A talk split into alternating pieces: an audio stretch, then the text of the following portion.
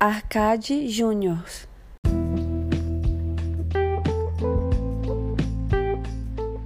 Tem uma historinha legal. É, eu e o Caio, o Caio e eu, meu brother, a gente começou numas de. baixou o Spotify ali e tal, entendeu a vantagem de ter a conta paga e começamos a criar playlists os melhores rock and roll que a gente conhecia, grunge, lista de, de rocks para momentos de paquera, rock de tudo quanto é jeito, pop. Começamos a, começamos a criar várias playlists. Né?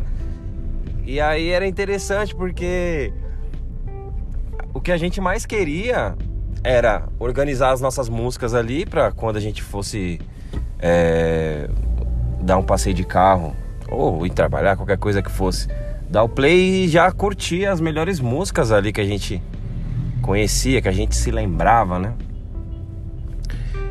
Só que uma coisa interessante também que rola é a vontade de que a nossa playlist seja conhecida por outras pessoas. Acho que aí já vem aquela sensação de rede social, aquela sensação que a gente tem nos últimos anos de não só apenas ser um, não só apenas ser um, uma pessoa que, que consome conteúdo, mas também uma pessoa que faz conteúdo, né? Que produz conteúdo. Nos últimos tempos, é, acredito eu que a profissão preferida dos jovens deve ser se tornar youtuber. Já vi muito isso, já ouvi muito isso por aí, né? E uma coisa curiosa que acontecia era assim: o Caio com a, com a beijo pro Caio, tô falando dele aqui, nem mandei um salve. O Caio com a playlist dele de rock me falava que tava ali e tal, que tava alimentando a playlist, colocando várias coisas da hora, que tinha começado a ganhar umas curtidas ali, umas pessoas seguindo a playlist dele, que ele ficava feliz de, de, de que mais pessoas também estavam ouvindo ali as coisas dele e tudo mais, e né? E, e eu também tava ali, eu ia lá na playlist dele e ficava pegando as músicas que eu gostava, que eu me lembrava, né?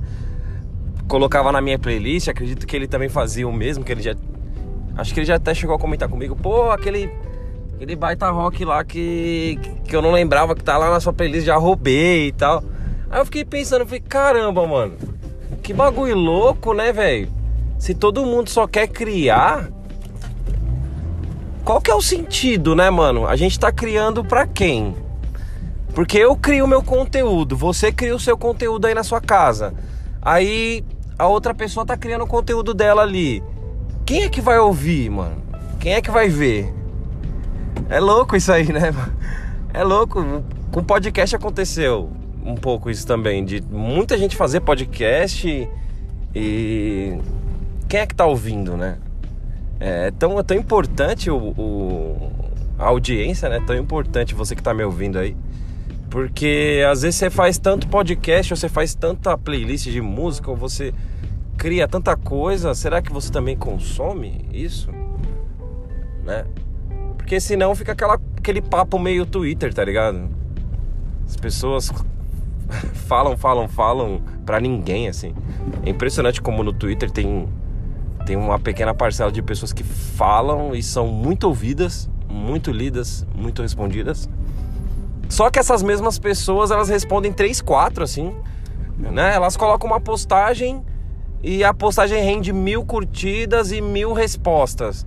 Aí elas respondem as cinco primeiras ali e depois embaixo começa as, as outras pessoas mesmo se responder e se conversar até o momento de ter um, ou dois atritinhos ali, aí já começa a treta, aí já vem política no meio e a pessoa já nem tá lá mais, não tá lá mais. E as outras mil pessoas ali que estão conversando, que estão respondendo, elas nem são respondidas de volta. O... Quantas vezes, cara, eu já respondi um comentário assim que eu achei interessante lá no, no Twitter e não sentia que eu tava sendo lido, sabe? Tipo, mano, parece que é um limbo que você manda uma mensagem e ela vai para lugar nenhum, sabe?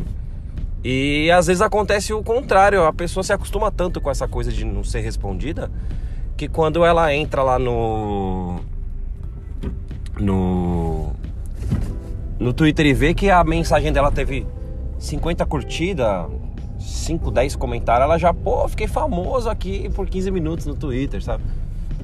Ai, que loucura, né, velho? É estranho, mano. Mais uma vez, a rede social, ela é um grande incentivador da inveja, né, mano? Quem nunca, né, velho? Eu já falei isso aqui no, no, no, podcast, eu não vou, não vou falar, me aprofundar mais aqui. Mas eu vou emendar numa coisinha que eu tava até pensando em fazer em outro. Em outro episódio, mas eu já vou emendar aqui. Eu tô tentando mesclar aí um episódiozinho grande, um episódio grande, um episódio pequeno. Vou deixar esse aqui um pouquinho maior. É, eu, eu tava reparando nessa, nesse monte de foto que as pessoas colocam aí quando seus parentes tomam vacina do Covid e tal. E me bateu uma sensação tão ruim, cara. Porque ao mesmo tempo que eu fico feliz pela pessoa que tomou a vacina, logo, logo a, a seguir eu sou invadido por um sentimento de, pô, e a minha, né? Caramba, eu também queria, sabe? Aí que é, é aquilo que eu tava falando, é a inveja do, do, da rede social, mas é uma inveja diferente. Quando você tem. Quando você vê uma pessoa na praia lá, arregaçando e você em casa, você vai sentir aquela inveja. Pô, eu poderia estar lá na praia também. Não naquela, poderia ser uma outra e tal. Agora, quando você vê um velhinho tomando a vacina, porque a vacina atualmente aí, só pra datar bem o, o podcast, ela tá aí na faixa de 50 anos agora. É, você não quer ter 50 anos para tomar vacina. Você quer tomar, mas no seu tempo também, tá ligado? Então é um pouco diferente, né?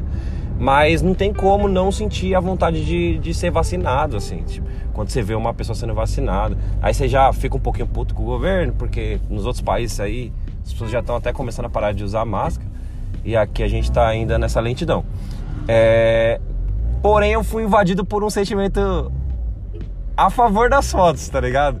Eu, a minha mãe tomou a vacina, eu contei para vocês aí no, no, no, podcast. Minha mãe pegou Covid, curou, graças a Deus, tomou a vacina agora, tá suave. E hoje ou foi ontem, os meus irmãos tomaram vacina. Eu tenho irmãos aí na faixa de 50 anos. Eles tomaram vacina e tal. E, mano, eu olhei as fotos, quando é com alguém da sua família, assim, alguém próximo a você, é muito legal, cara. Você olha assim, você, pô, posta mesmo, tá ligado? Então, eu tô contando pra vocês aqui que eu fico puto com as fotos do, do Covid aí na internet, porque me dá vontade de tomar também a vacina, mas quando eu vi meus irmãos, minha mãe tomando, eu, eu falei, ah, que se foda, velho. É, todo mundo que tá postando tá sentindo um pouquinho disso, então é, quando a gente sente é diferente, tá ligado? Quando é com a gente é diferente. É, vou saindo fora, valeu, falou. Segue a gente lá, arroba Arcade Juniors. Até mais, tchau, tchau.